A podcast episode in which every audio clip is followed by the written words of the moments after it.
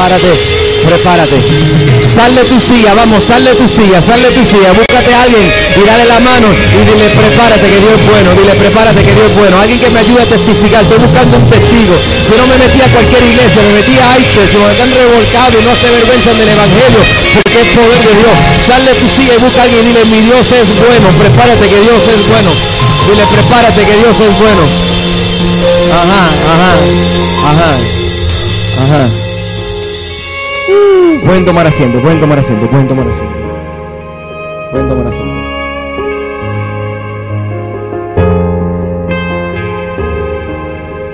Diga conmigo, Dios es bueno. Vamos a darle un poquito mejor. Dios es bueno. Uh, ¿Quién cree eso? En el libro de Éxodo capítulo 14 versículo 23, ahí mismo muchachos, quédense conmigo. Ahí mismo en Éxodo capítulo 14 versículo 23 dice, los egipcios lo persiguieron. ¿Qué hicieron los egipcios? Mira que la dile, vecino, ¿quién te persigue? Pregúntale, vecino, ¿quién te persigue? ¿Quién te persigue? Algunos contestaron, mis hijos. A veces tu matrimonio se puede convertir en una persecución. Tengo como 15 valientes. A veces tu matrimonio se puede convertir en una persecución. A veces tus hijos se pueden convertir en una persecución. Cuando le dice, baja que nos vamos y no se acaban de montar en el carro. ¿Qué persecución? Dice la Biblia que, que los persiguieron. A veces hay gente en el trabajo que te persigue.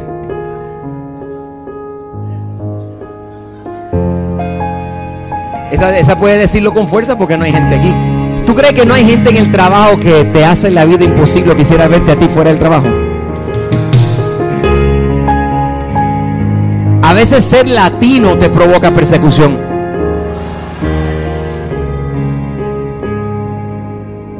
De eso no se puede hablar en la iglesia, en este culto, ¿sí? Yo lo hablo donde yo quiera. Ven y quítame el micrófono. A veces ser latino te provoca persecución. Y más en este país. Voy a portarme bien. Los egipcios los persiguieron. Todos los caballos y carros del faraón. Oye, se te van encima con todo. ¿Usted alguien te persiguió esta semana y tú no lo sabes? Tú no lo sabes. Te persiguieron con carro y con faraón y con flauta y trompeta y con carro y caballo. Venían en contra tuya. Pastor, y ella quiere saber, está chismosa, quiere saber. Pero te atacaron con todas las tuyas. Los egipcios los persiguieron. Todos los caballos y carros del faraón y todos sus jinetes entraron en el mar tras ellos. Y a veces te acercan mucho. La gente quiere hacerte daño, a veces se te acerca mucho. Escucha, la gente quiere hacerte daño, a veces se te acerca mucho, mucho.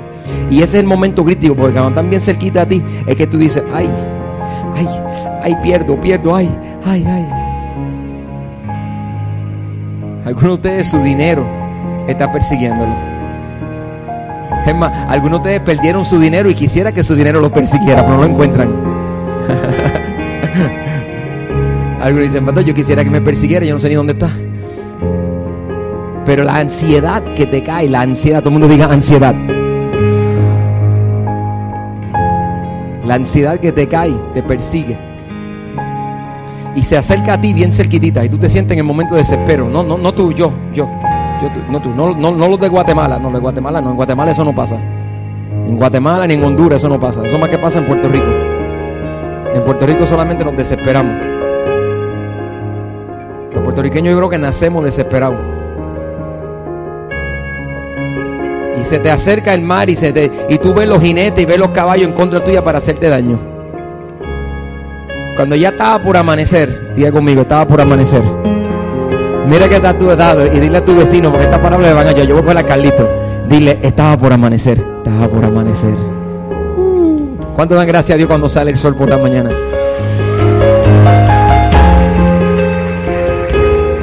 Si tú dices, pastor, yo no entiendo por qué tú me estás aplaudiendo, porque la Biblia dice que de noche vendrá el lloro, pero en la mañana vendrá la alegría. Yo espero la mañana, porque aunque llore ahora, mi bendición viene mañana. Yo puedo estar llorando ahora, pero mi bendición viene mañana. ¿Habrá alguien que tiene una bendición que viene de camino?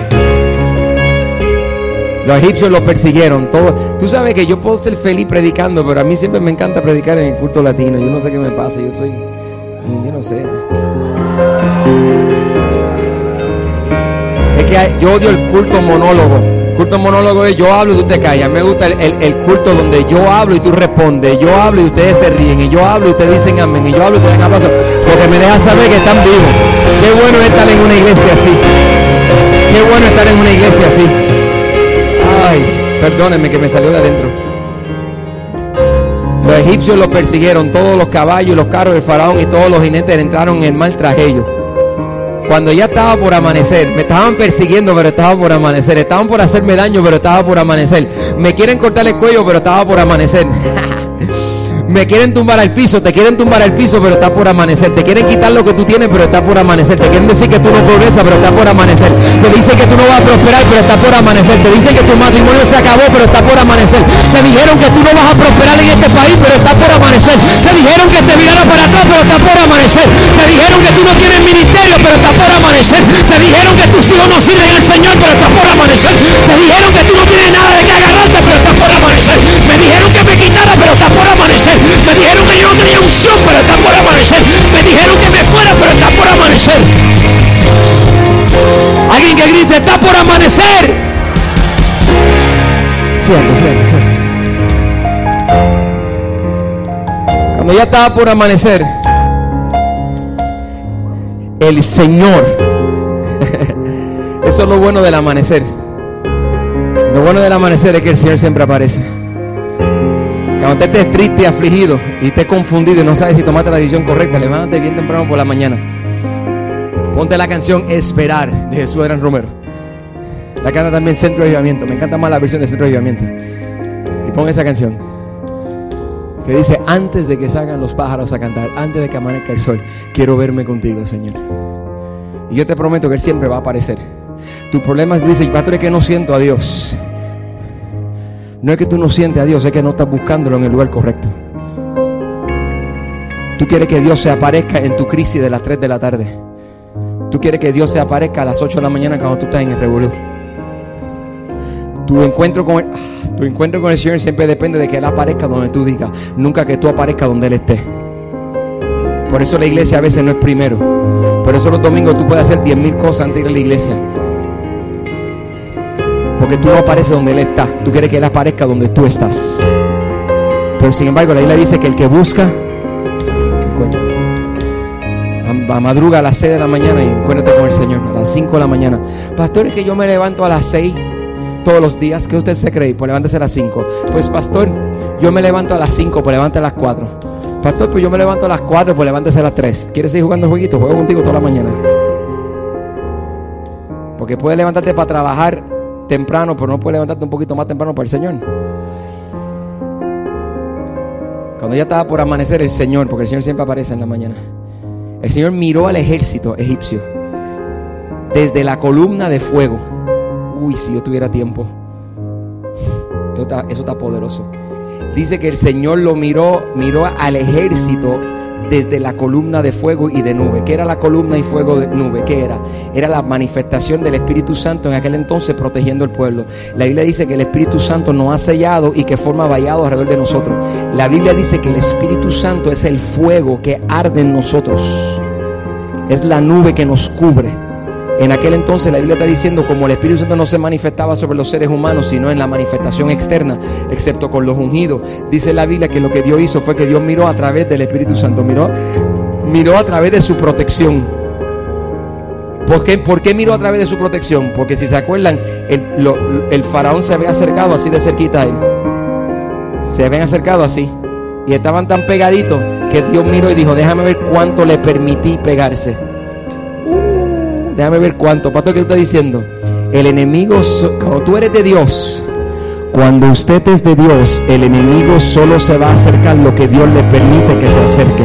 Siempre habrá un vallado entre tú y el enemigo que te va atacando. Estoy profetizándole a alguien. Siempre habrá un vallado entre tú y el enemigo. Tú no lo estás viendo, pero Dios ha enviado a alguien interceder por ti. Tú quizás no lo ves, pero hay alguien intercediendo. Cuando ya estaba por amanecer, el Señor miró al ejército egipcio desde la columna de fuego y de nube. y sembró confusión entre ellos. Gracias, Jehová. Tú nunca has visto gente que te oye de momento se ponen torpes, tarados. Nunca lo has visto. A mí me pasa cuando hablo con gente que se creen que se la saben todo y comienzan a hablar con uno y tú hablas con ellos y tú dices, oye, qué tarado este. ¿Sabes, pastor? No hable así. Usted se va a sentar ahí y va a decir que usted no conoce gente tarada. Yo conozco gente tarada. Y cuando te hablan, ay, pastor, que no, que clase cristiano tú eres. El cristiano que dice la verdad, tú lo, tú lo piensas, pero no lo dices. La diferencia entre tú y yo. Pero hay gente que tú lo ves y dice, yo no entiendo por qué esta persona.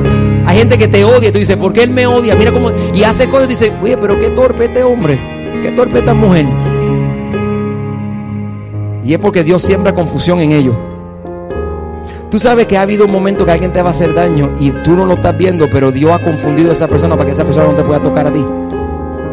Voy a repetir eso. Hay momentos que alguien te va a hacer daño y no te han podido tocar porque Dios en el momento intervino y no permitió que la persona te viera a ti. Tú sabes que tus hijos se han expuesto a peligro y cuando alguien le va a hacer daño, lo va a violar, lo va a raptar, le va a hacer daño, va a hacerlo y la persona se confunde y no puede tocarlo y dice, ¿qué me pasó?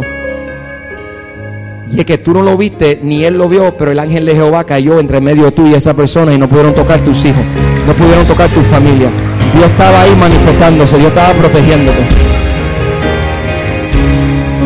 Y el problema de eso es cuando alguien te va a tirar un puño, tú haces así, tú como que te defiendes rápido, ¿verdad?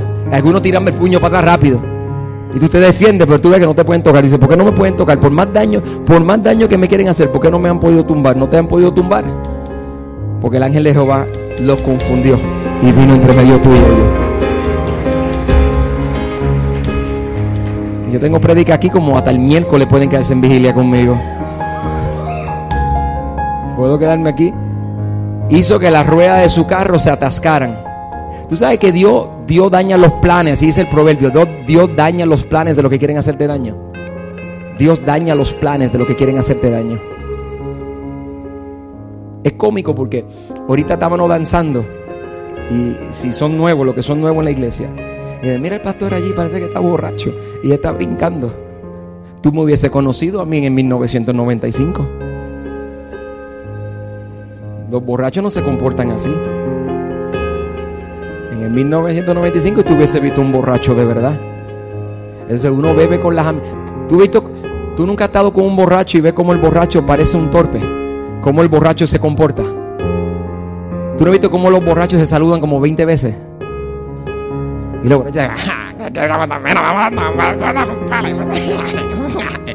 y chocan carro y matan gente. Entonces a ese le decimos, Dito, tiene una enfermedad. El pastor se para y baila. A mí te culto y dicen, Dito, es un escandaloso. Yo edifiqué la vida mía y la tuya. Que él mató a una persona. Tenga cuidado con lo que está juzgando. Y sembró la confusión entre ellos. Entonces mira esto. Hizo que las ruedas se atascaran. Dio a tranca a aquello, lo, detiene, lo detiene. De modo que, que se le hacía difícil avanzar. Entonces exclamaron los egipcios. Miren lo que exclamaron los egipcios. Alejémonos de los israelitas. Pues el Señor, mira lo que dice, tu enemigo se tiene que alejar de ti, porque dice, vamos a alejarnos de Él. ¿Por qué? Porque te están mirando a ti, pero no están mirándote a ti. Lo que están viendo es que el Señor está peleando por ti todas tus batallas y Él está contigo en todo lo que tú haces. Y entonces Él no te puede tocar.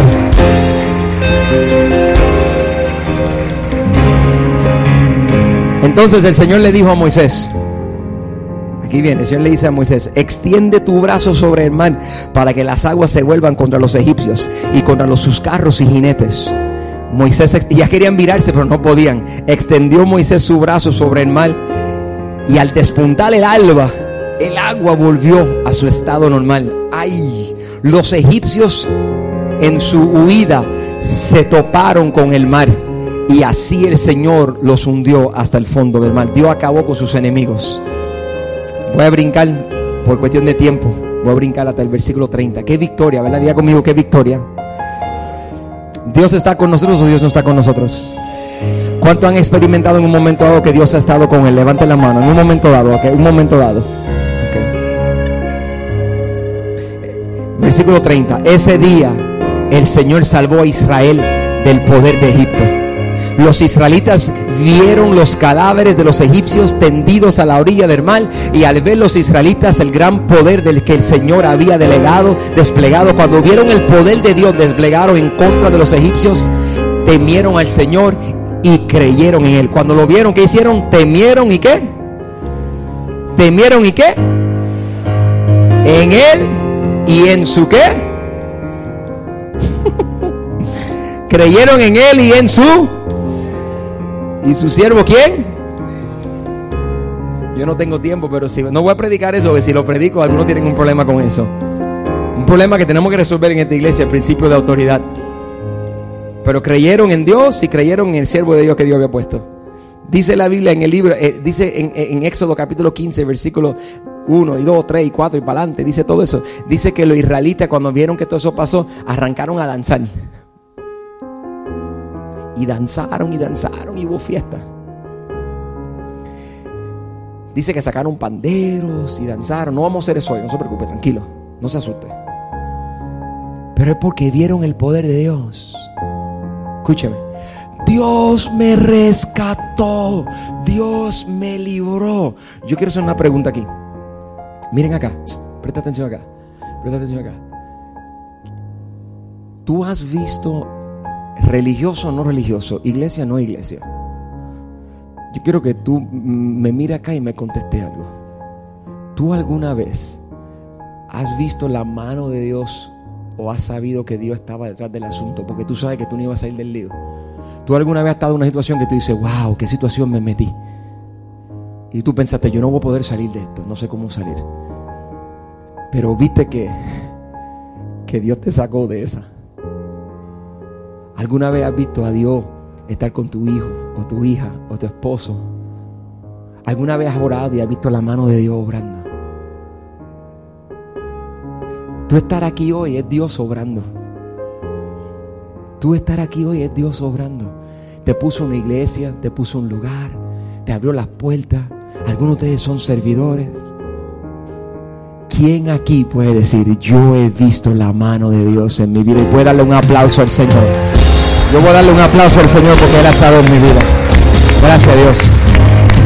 Yo no seré de Dios, no importa tu religión, si tú agradeces a Dios, agradecele a Dios por lo que Él ha hecho. Agradecele a Dios por haber estado contigo en el pasado. Toma un momento para unir tus manos y decirle gracias a Dios. Te adoramos por todo lo que has hecho, porque ha sido bueno. Él estuvo allí ayer, ¿verdad que sí? Él lo hizo, Él se encargó.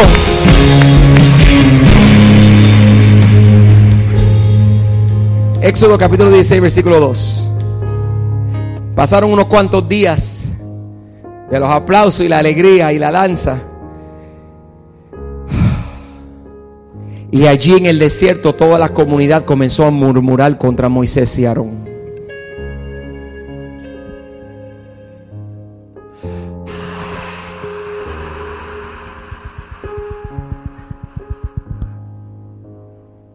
Dos o tres días más tarde, los aplausos habían cesado. Los gritos de júbilo acabaron. Las danzas desaparecieron. Se le olvidó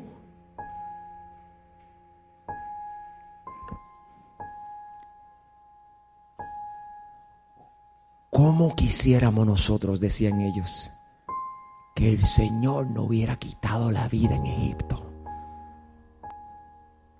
¿Cómo quisiera yo volver a ser esclavo? Toda la victoria. Del domingo duró hasta el lunes.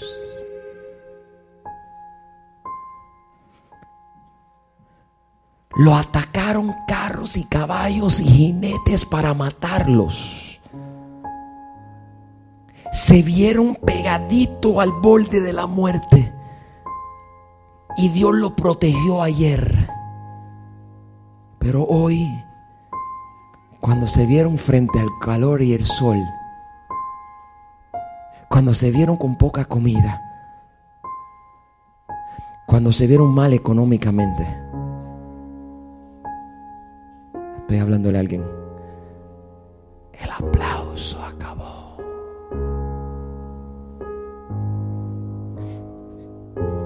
Al hombre se le hace tan fácil salir de las ataduras del diablo y volver a caer en ella.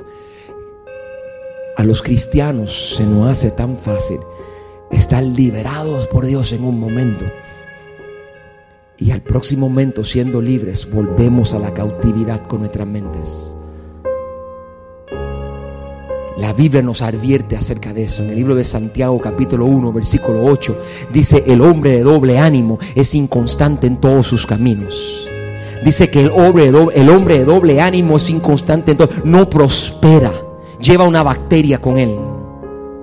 El hombre de doble ánimo en un momento dado celebra, ¡ay, gané! ¡Ay, gracias a Dios! Y mañana está caído porque siente que Dios no está ahí. Uy, qué silencio había en la casa. Aunque se digan, ay.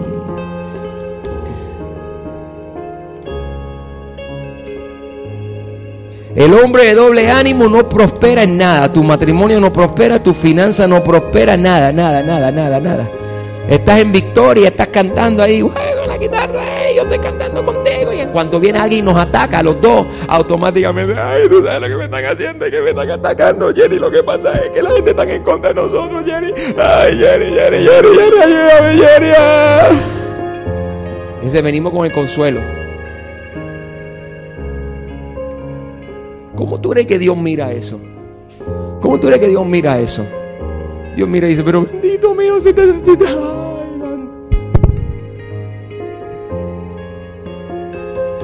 te acuerdas cuando el carro y los que faraón y venía con tú no te acuerdas? Tú estás preocupado por lo que tiene encima la mesa, estás preocupado por tu matrimonio y tú no te acuerdas lo que yo, tú no te acuerdas. Tú sabes las veces que yo he intervenido y mi ángel ha aparecido para protegerte. Estoy hablando de alguien.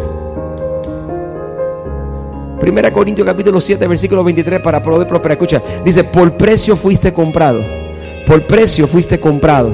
No os hagáis esclavo ¿Qué es lo que dice de hacer ese esclavo? ¿Por precio fuiste comprado? No. ¿Por precio fuiste comprado? ¿Qué? No. Te hagas esclavos de los hombres. Dios me liberó. Yo celebré pero ahora, pastor, tú no entiendes la aflicción que yo tengo en mi vida, porque es que mi patrono, pastor, es que tú no entiendes lo que estoy viviendo en la iglesia, pastor, es que tú no entiendes lo que estoy viviendo con los hermanos, pastor, es que tú no entiendes lo que estoy viviendo con mi marido, pastor, tú no entiendes lo que estoy viviendo con mis hijos. No te haga esclavo de los hombres después que Dios te ha liberado de las garras del diablo. No te hagas esclavo. No te hagas esclavo. Pastor, pero es que tú no entiendes mi condición. No te hagas esclavo mental. No permite que tu mente regrese a la cautividad. No permita que tu, de tu cabeza regrese a esa mentalidad de esclavo. Con precio fuiste comprado. Mm. Y caro que fue el precio. Cristo extendió sus manos, le pusieron una corona de espina, le, perforaron sus dedos, lo pusieron en la cruz del Calvario, sangró y dejó que su cuerpo fuera molido. Y dijo, yo te compré con un precio, yo te lavé tu pecado, yo te perdoné, yo te redimí. No temas lo que pueda hacerte el hombre. Si te rescaté una vez, lo haré de nuevo. Si lo hice la primera vez, lo haré la segunda vez y lo haré la tercera vez, porque yo soy tu Dios. Habrá alguien que le crea a un Dios que lo hace más de una vez. Él lo hace más de lo hice una vez, de nuevo lo haré. Dios es bueno. Dios es bueno. Dios es bueno.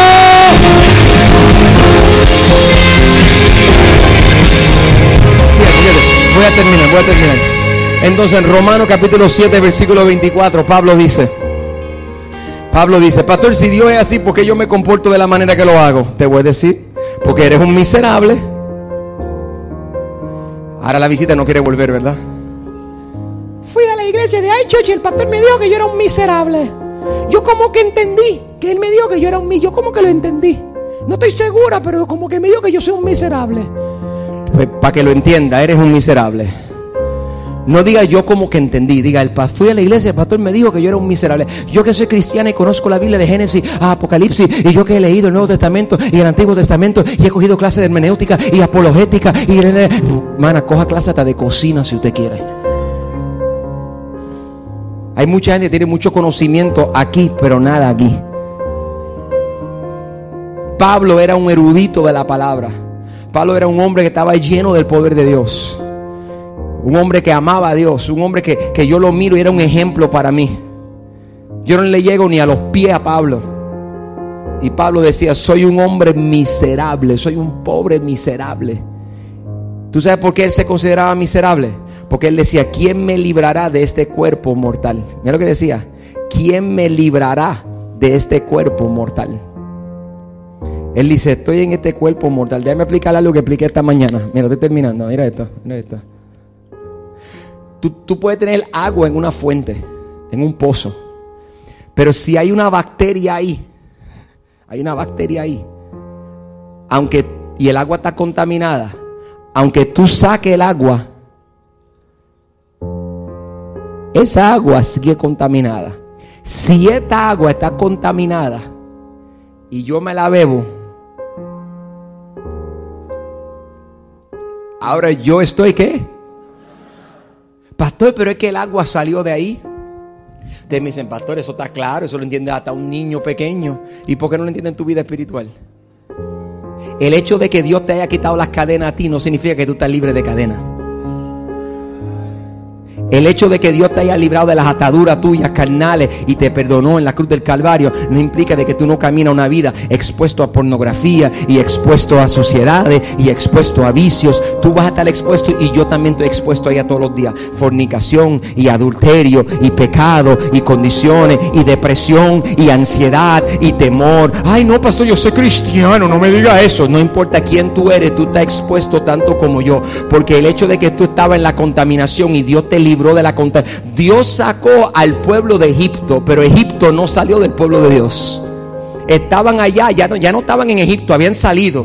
Estaban afuera del agua ahora, estaban acá en el desierto. Y estando acá en el desierto, libre, actuaban como si estuvieran esclavos. Y decían, ay, si pudiéramos volver para atrás de nuevo, si pudiéramos estar allí. Ay, miserable que soy. ¿Por qué nos comportamos de esa manera? Porque no olvidamos lo que hizo Dios. No olvidamos del poder de Dios. Nos olvidamos del Dios que hace milagros. Eh, hace par de semanas le conté una narración del pastor Rigo, mi amigo, mi hermano, mi discípulo, en México.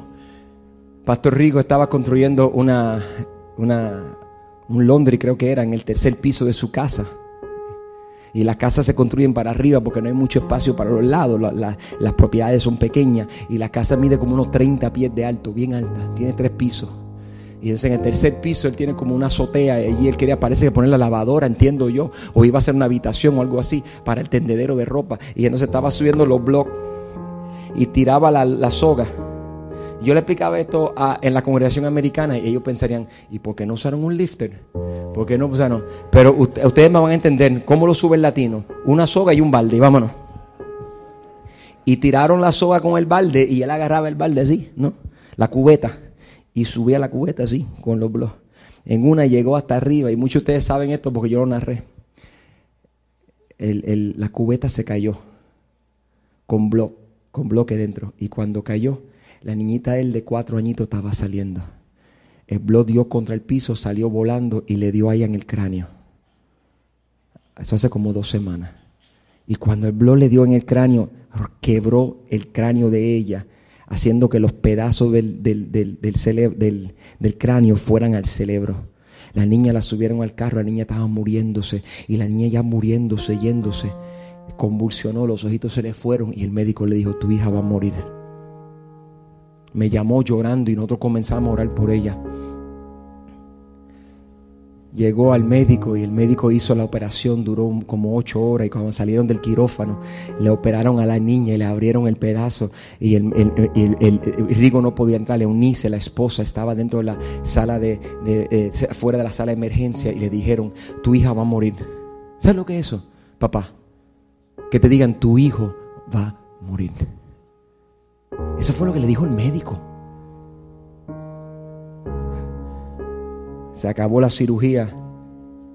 Ponen la niña en una cama y le dicen, vamos a ponerle un soporte a ver si vive. 24 horas más tarde, la niña se sentó.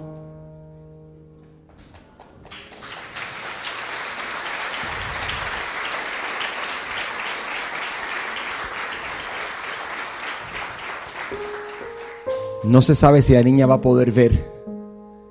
No se sabe si la niña va a poder hablar. Unos días más tarde, 24 horas más tarde, la niña abrió los ojitos. No solamente abrió los ojitos, pásame mi celular, no solamente abrió los ojitos.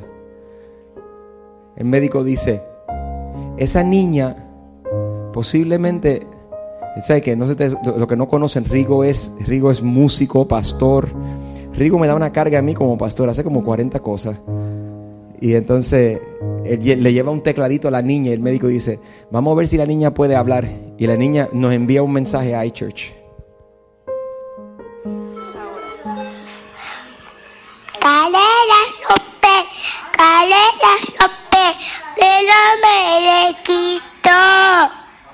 Cadenas se rompen en el nombre de Cristo.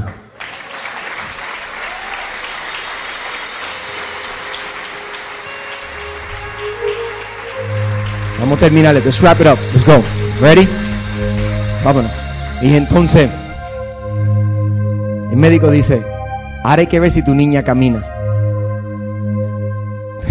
Rigo, yo me imagino a Rigo mirando al médico diciendo, me dijiste que iba a morir y ya está viva, me dijiste que quizás no veía y me dijiste que no iba a hablar y hablo y ahora estás dudando de que va allí. Ve Rigo, un hombre de Dios, Rigo no se paró en la orilla a, a, contemplar, ay Dios, ¿qué hago ahora que mi niña no camina? Y Rigo se paró y lo que hizo es que se viró de frente, miró al ejército y le dijo, si pude contigo una vez en el nombre del Señor, tú vienes contra mí con espada y jabalina. Pero yo vengo en el nombre del Señor. Echa para atrás. Y hace par de días la niña comenzó a caminar en la casa y ya está en su casa y ya está hablando y ya está caminando porque ese es el Dios al que le servimos.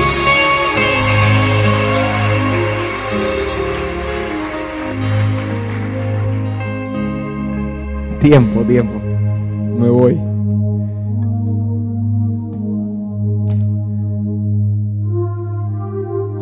Búscate otra iglesia y no esta si tú quieres ser hipócrita.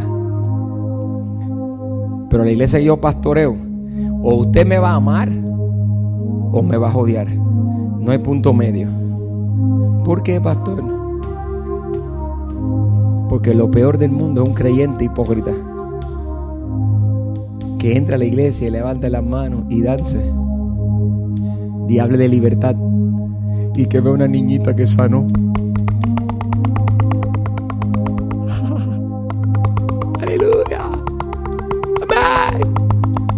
Como los religiosos. Ah, Dios hace milagro, Dios hace milagro. ¿Cómo puede creerle a Dios para el milagro de otra persona y no le cree a Dios para el milagro tuyo que Dios quiere hacer hoy mismo? Hoy mismo, hoy mismo. El milagro que Dios quiere hacer contigo hoy mismo. Dios quiere hacer un milagro contigo ahora mismo. Pastor, que tú me estás diciendo que requiere mucha fe creer para el milagro de otro, pero requiere mucho menos fe creer para el milagro tuyo. Yo no sé quién está persiguiéndote, yo no sé cuál pecado tú tienes, yo no sé si es ansiedad, yo no sé si es temor, yo no sé si te alejaste de la casa de Dios, yo no sé si te sientes difícil y te sientes descontento, si estás atravesando crisis económica, yo no sé si estás en pornografía, si estás en vicio, si estás en alcohol o estás en droga, pero entraste en un lugar donde te amamos, no importa cuál sea tu condición. Yo no estoy aquí para juzgarte, yo estoy aquí para decirte que Dios, si tú le crees, es capaz de romper cualquier barrera. Yo estoy diciendo que Dios es un Dios de milagro ayer, Dios es un Dios de milagro hoy, y Dios será un Dios de milagro mañana. Él lo fue ayer, Él dividió el mar y Él lo va a hacer hoy también. El mismo Dios, el mismo Dios que dividió el mar para el pueblo de Egipto, eh, para el pueblo de Israel cuando salió de Egipto, es el mismo Dios que está aquí. Si tú te enfrentas, si tú, tienes temor de lo que va a pasar mañana, si tú tienes temor de ese ascenso, y tú tienes temor de lo que Dios te comisionó, y tú tienes temor de haberte mudado, y tú tienes temor de lo que vas a atravesar financieramente, y tú estás en depresión, y tú te sientes asustado, y tú te sientes confundido, yo he venido a decirte que el Dios que hizo el milagro ayer es el mismo Dios que lo va a hacer mañana. Si tú le crees a Dios, Él sigue siendo un Dios bueno, Él no ha cambiado. Bueno es Dios, bueno es Dios.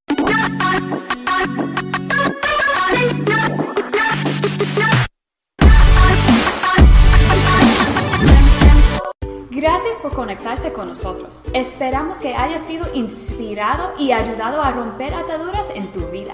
Nuestro deseo es que tú tomes tu próximo paso para acercarte a Dios. Si deseas ayudarnos a seguir inspirando, puedes dar a través de nuestra página de internet ichurchoka.com slash give. Gracias por estar con nosotros. Esperamos verte la semana que viene.